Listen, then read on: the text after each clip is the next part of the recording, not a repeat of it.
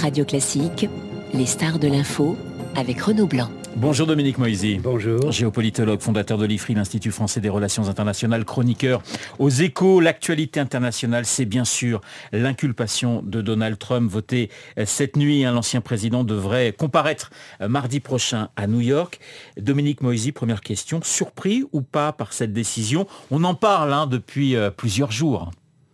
Non, à vrai dire, euh, Donald Trump lui-même l'avait annoncé. Oui. Il faisait campagne euh, sur euh, euh, l'atout de son indignité à venir.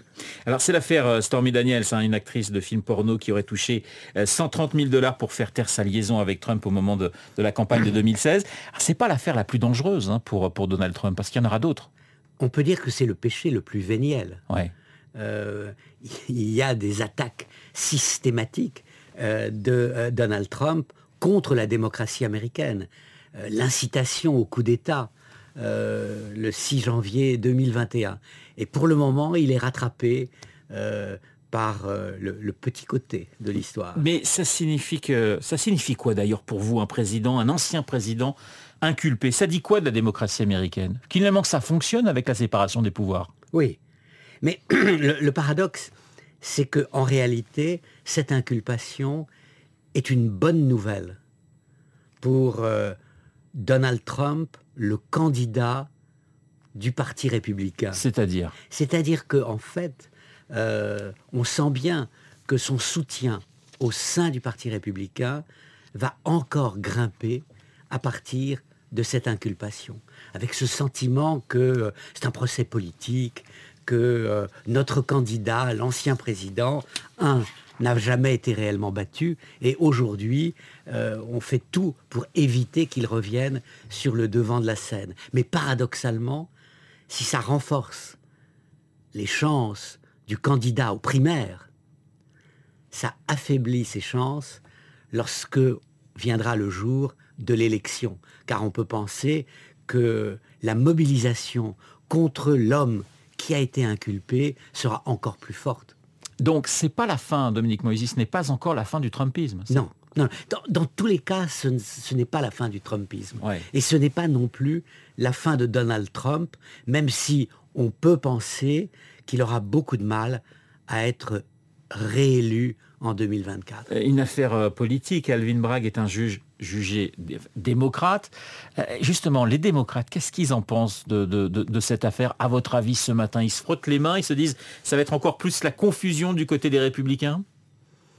Je ne suis pas sûr, car ils sont conscients aussi du fait qu'au sein des primaires, le candidat Trump est aujourd'hui un peu plus fort qu'il ne l'était hier. Et on le voit déjà dans, dans les premiers sondages, où Trump l'emporte de très très loin pour l'élection du candidat du Parti républicain euh, devant Ron DeSantis.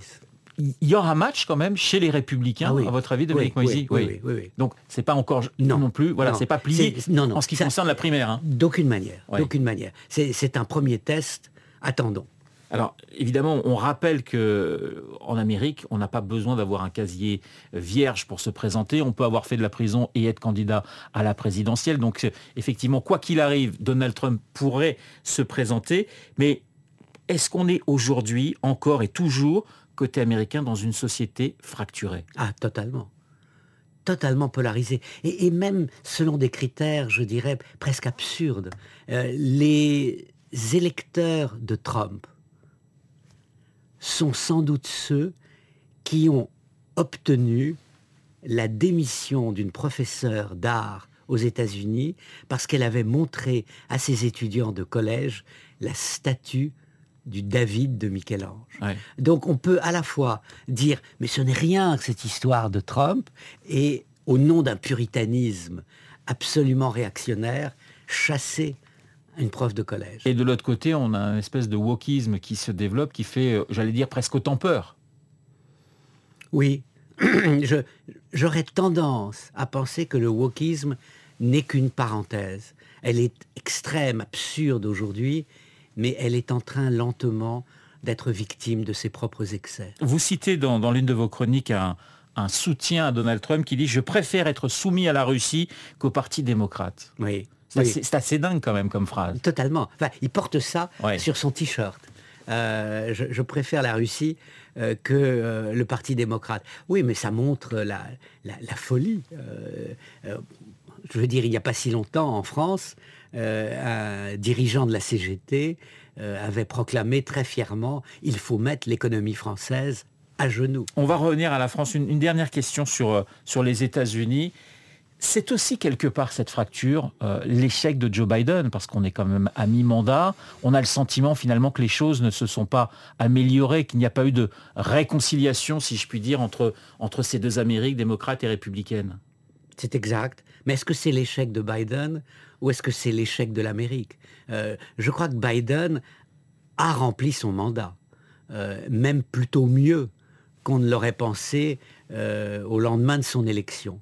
Et il a un bilan qui sera difficile à euh, surmonter pour Donald Trump, s'il est bien le candidat du Parti républicain. Et Joe Biden, candidat à sa propre succession, vous y croyez, Dominique Moïse Il aura 80 ans? Oui. Non, il aura 82 ans. 82 ans, oui, c'est vrai, il a 80 ans aujourd'hui. Il, a 80 ans, il aura 82 ans. Bah, en fait, le meilleur candidat contre lui pour Joe Biden, c'est Donald Trump. Et sur ce plan-là, euh, il peut peut-être se réjouir aujourd'hui de la popularité renforcée de Trump parmi les républicains. Parce que s'il a en face de lui Ron DeSantis, le facteur âge sera beaucoup plus visible. Il y aura en face euh, de Joe Biden, 82 ans, un homme qui a à peu près la moitié de son âge. Oui, 44 ans. Les fractures de l'Amérique, mais aussi les, fractures en Israël ou en France. Dominique Moisy, vous avez publié euh, cette semaine dans Les Échos, mais aussi dans Ouest France, plusieurs chroniques sur les grandes démocraties et leur malaise. Démocratie au bord de la crise de nerfs. Concernant la France, vous estimez que la, monarchie républicaine est aujourd'hui dépassée, c'est-à-dire? Elle est fragilisée. C'est-à-dire que la concentration du pouvoir à l'Élysée rend la culture de compromis beaucoup plus difficile. Donc il y a ce problème de la constitution de la Ve République. Elle est à la fois une des forces de la France, car elle résiste, elle est solide, et aussi une des fragilités de la France. Ça signifie que pour vous, il faudrait changer la Constitution, passer à autre chose? Pas nécessairement, pas nécessairement. Mais il y a une lecture différente. Enfin, est-ce qu'il faut revenir à la Constitution de 58 avant euh, la modification en 62 et l'élection du président au suffrage, universel, ou est-ce que de manière beaucoup plus simple, il suffirait que le président aujourd'hui se dote d'un Premier ministre politiquement beaucoup plus fort, qui puisse réellement jouer les fusibles? Car aujourd'hui, avec une Première ministre de grande qualité, mais qui n'a pas une, une personnalité politique ou un rôle politique considérable, le président est vraiment désespérément seul. Il n'y a pas de fusible entre le peuple et lui. Euh, vous, vous dites qu'il faut rétablir le dialogue entre le pouvoir et la société, que c'est un point clé. Oui, oui. Et, ça, et ça peut effectivement passer par ce que j'appelle le retour d'une culture de compromis. Alors Dominique Moisy, vous comparez également la France et l'Angleterre. Hein. Et c'est intéressant, il y a ce sondage, 70% des Britanniques ont une opinion positive de la monarchie, 70% des Français ont une opinion négative de, de leur président. Et vous dites finalement c'est assez étonnant parce que Macron est à la fois Rishi Sunak et Charles III. Oui, bah, le, problème de la France, c'est que le pouvoir symbolique et le pouvoir réel sont détenus par la même personne.